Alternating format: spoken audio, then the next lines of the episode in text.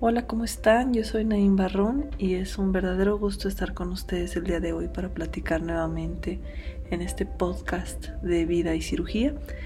El día de hoy vamos a conversar acerca de una situación que se ha venido presentando con frecuencia en la consulta, me lo preguntan y me parece importante aterrizarlo.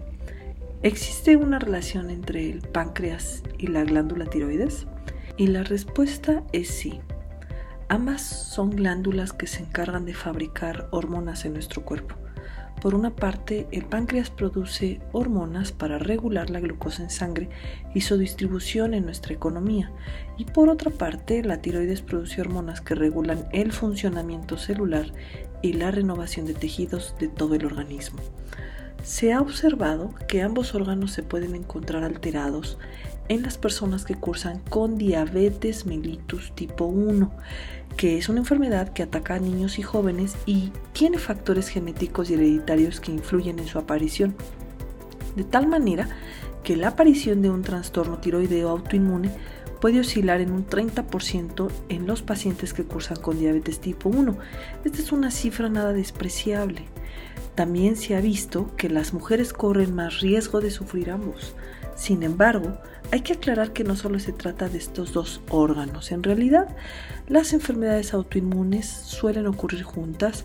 Otro ejemplo es la enfermedad celíaca o SPRUE, la cual también aparece en pacientes que tienen diabetes tipo 1. Ahora, los trastornos tiroideos autoinmunes influirán de diferentes formas en las personas con diabetes tipo 1. En el caso del hipotiroidismo no suele haber tantos problemas, sin embargo, cuando existe un uso inapropiado del medicamento para corregir el hipotiroidismo o en aquellas pacientes que tienen hipertiroidismo, puede haber un incremento de la resistencia a la insulina y eso conlleva a mayores requerimientos de esta hormona. No olvidemos que estos pacientes usualmente requieren insulina desde el inicio de su diagnóstico, lo cual significa que reciben dosis más altas de la que necesitarían si tuvieran su enfermedad tiroidea concomitante controlada.